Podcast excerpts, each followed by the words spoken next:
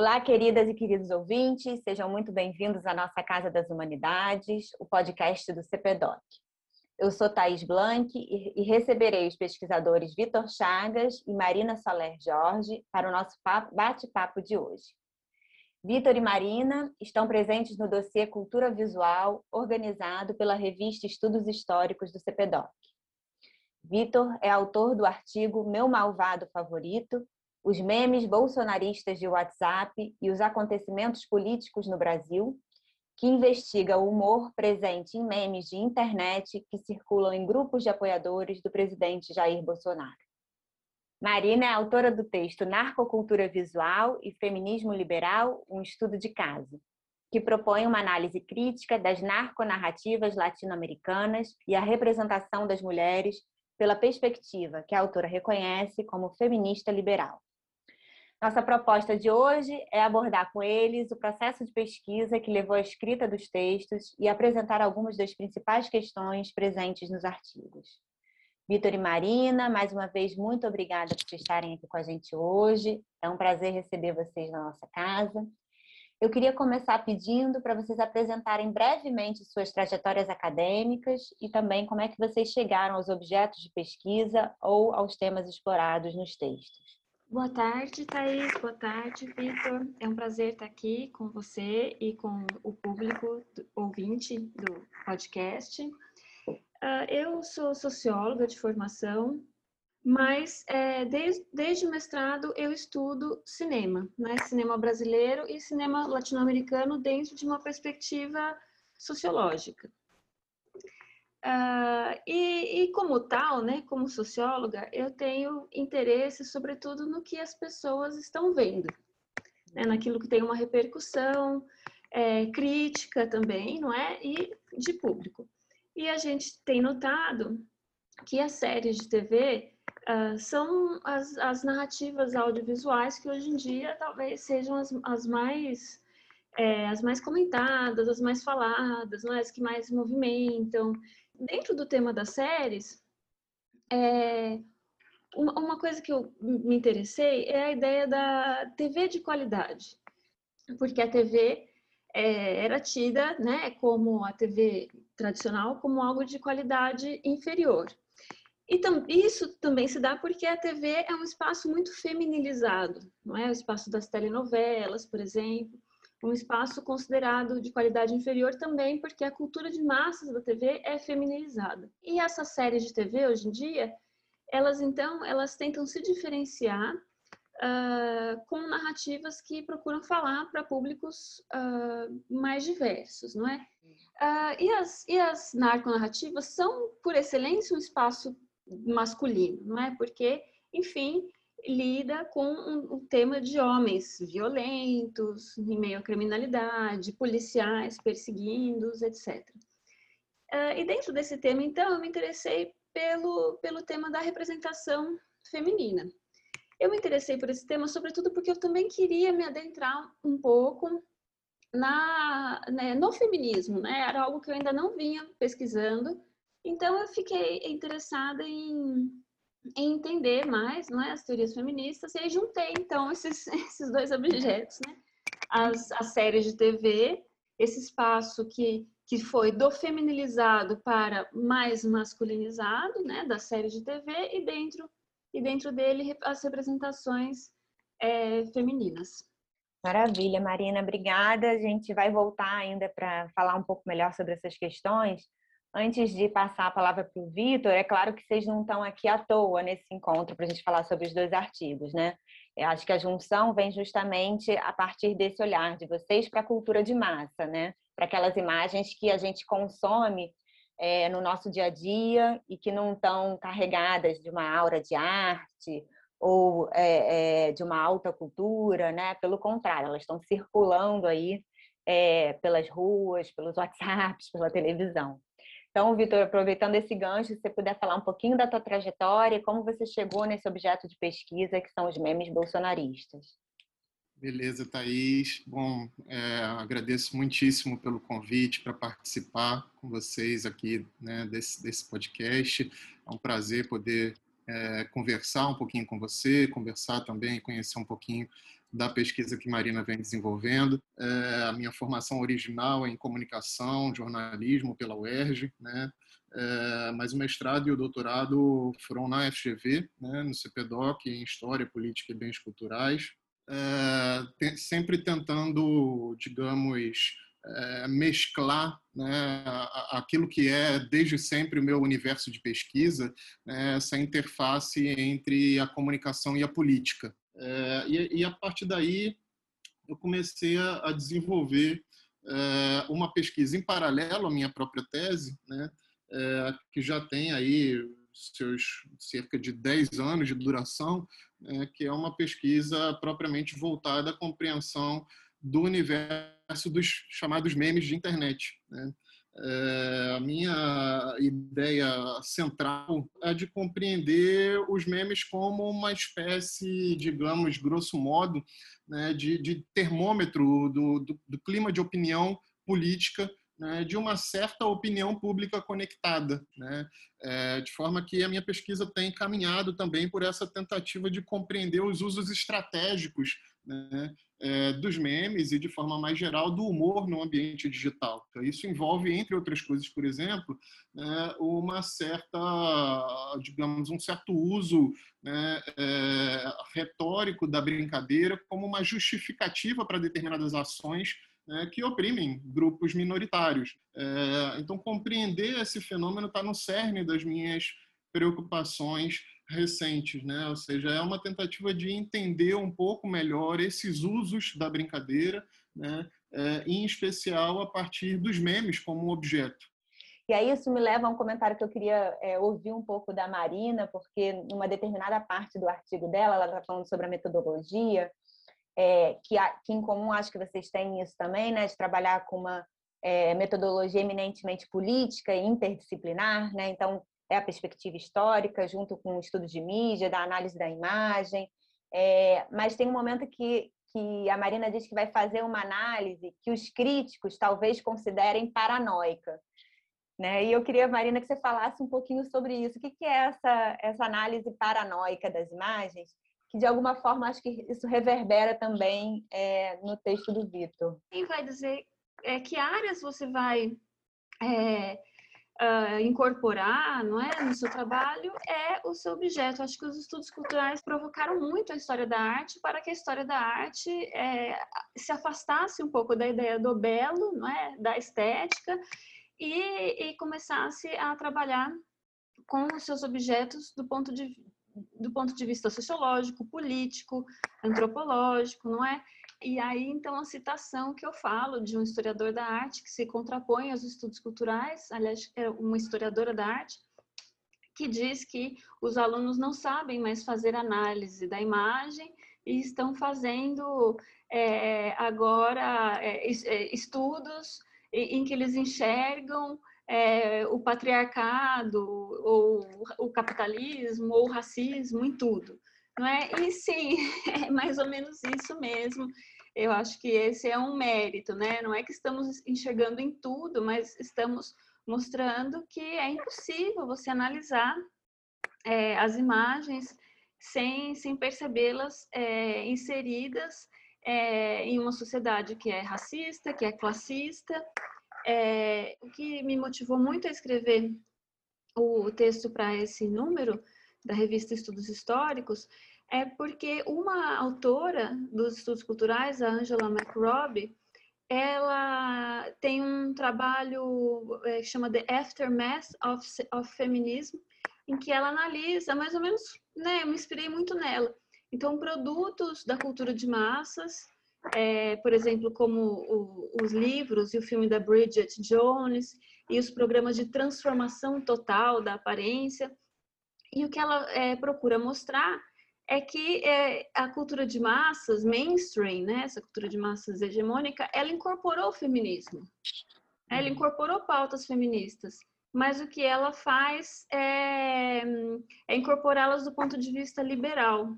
Então, do ponto de vista do sucesso individual, da, da inserção da mulher uh, numa sociedade de classes, né? E, e, inclusive o sucesso é muito identificado é, em, o sucesso da mulher na cultura de massas é muito identificado a estar numa posição é, superior, ou seja, de opressão, uma, uma posição em que ela é opressora nesse, né, na nossa sociedade de classes. A Marina falou da questão dos estereótipos, que apareceu na sua, na sua fala também, né? do racismo, da misoginia, que isso é, é, aparece nos memes, mas é um pouco justificado como piada. Né?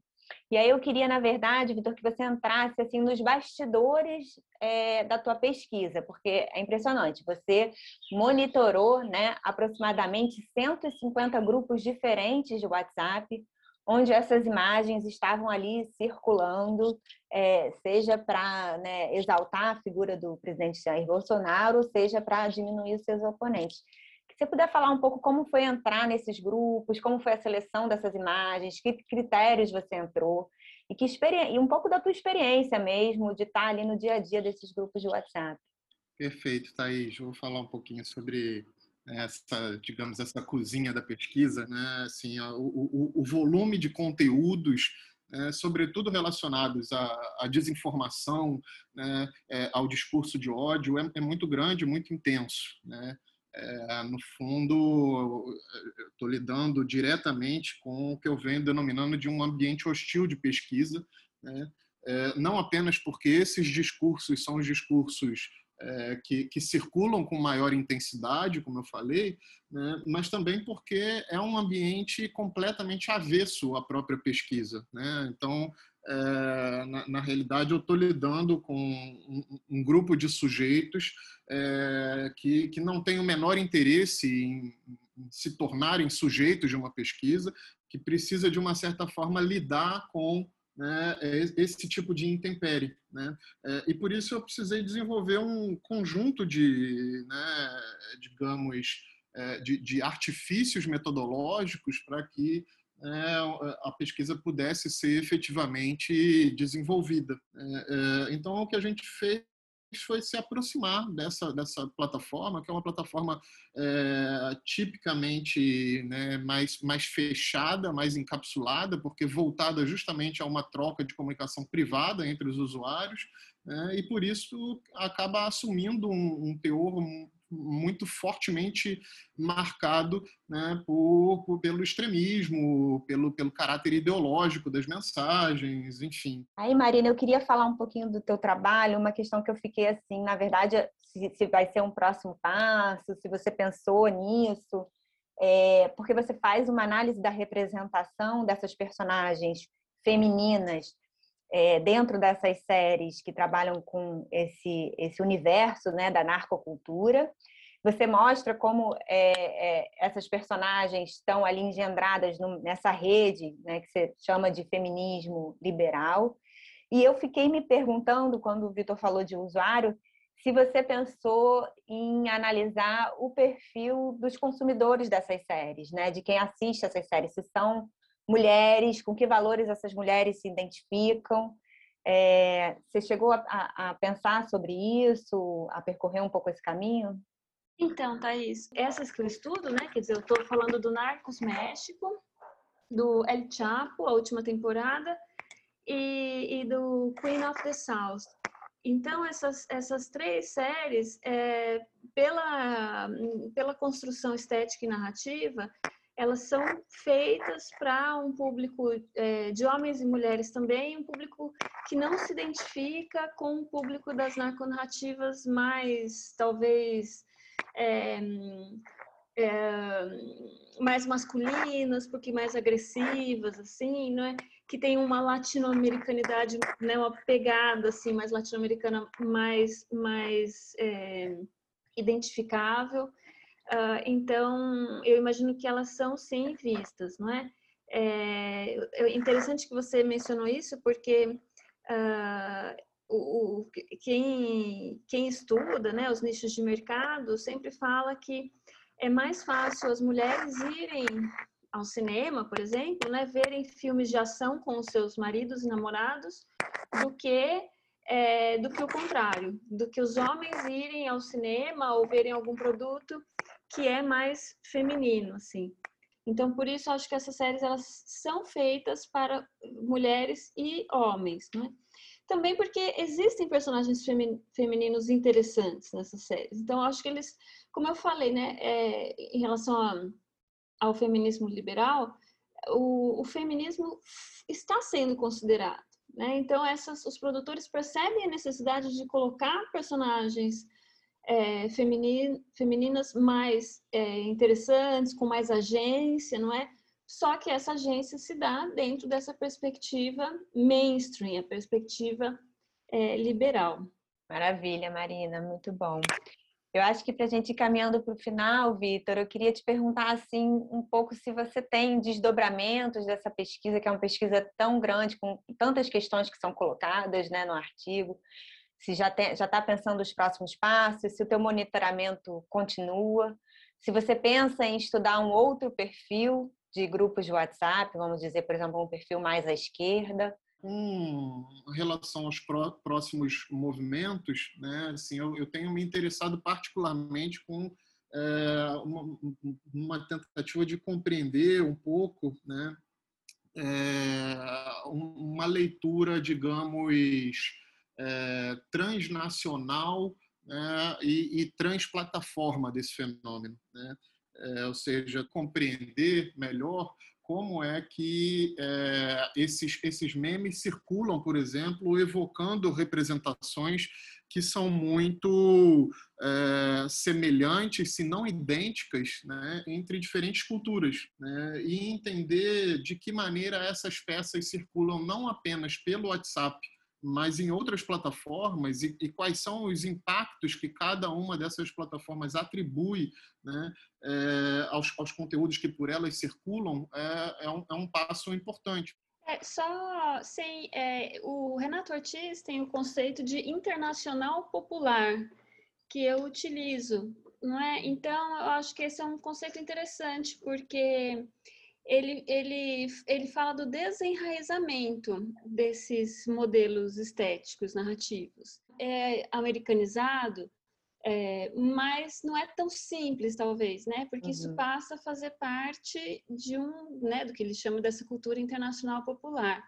E os Estados Unidos é cada vez mais um país latino, não é? Também assim no sentido de que é, o, o mercado latino para os Estados Unidos é, é um mercado imenso, então eles não conseguem se livrar dele nesse sentido, até mercadológico, eles precisam falar para, para os latinos também, né? Só corroborando né, a fala da, da Marina, acho que é, de uma certa forma a gente tem de fato né, um, um, certo processo aí de, de, de globalização né, na circulação desses conteúdos, né, falando aí especialmente por aqui, aqueles que são os meus objetos, né, os, os memes. É, agora, há, há, que se ressaltar também, né, é, um, digamos, um certo protagonismo né, é, que, que outras culturas locais têm na, na produção né, de, de, de, de, conteúdos no ambiente da cultura digital e o Brasil é sem dúvida nenhuma um dos protagonistas absolutos aí né, nesse digamos nesse métier o simples fato de nós termos aqui o WhatsApp com a popularidade que tem né, nos leva a memes que só existem no WhatsApp né? então pensar por exemplo na circulação de um meme como digamos sei lá é, o gemidão do Zap né é, ou chamado negão do WhatsApp, né, é, que são, enfim, expressões respectivamente misóginas e racistas né, do, do, do humor né, é, brasileiro, é, só são possíveis em num ambiente em que uma plataforma como o WhatsApp tem intensa né, penetração, como aqui no Brasil. Né. Então, uhum. É, é importante refletir sobre os aspectos é, globais, mas também sobre os aspectos locais. Assim. Maravilha, gente. Então, para encerrar, eu quero agradecer mais uma vez imensamente o bate-papo de hoje com a Marina Soller e com o Vitor Chagas. Foi um prazer poder falar um pouco sobre os artigos de vocês. Lembrando aos ouvintes que os artigos estão disponíveis na íntegra na página do CPDOC, cpdoc.fgv.br. Lá dentro vocês encontram o ícone da revista Estudos Históricos, onde vocês podem baixar os artigos. Mais uma vez, obrigada por terem vindo aqui à nossa Casa das Humanidades. Caros ouvintes, a gente espera encontrar vocês no próximo episódio.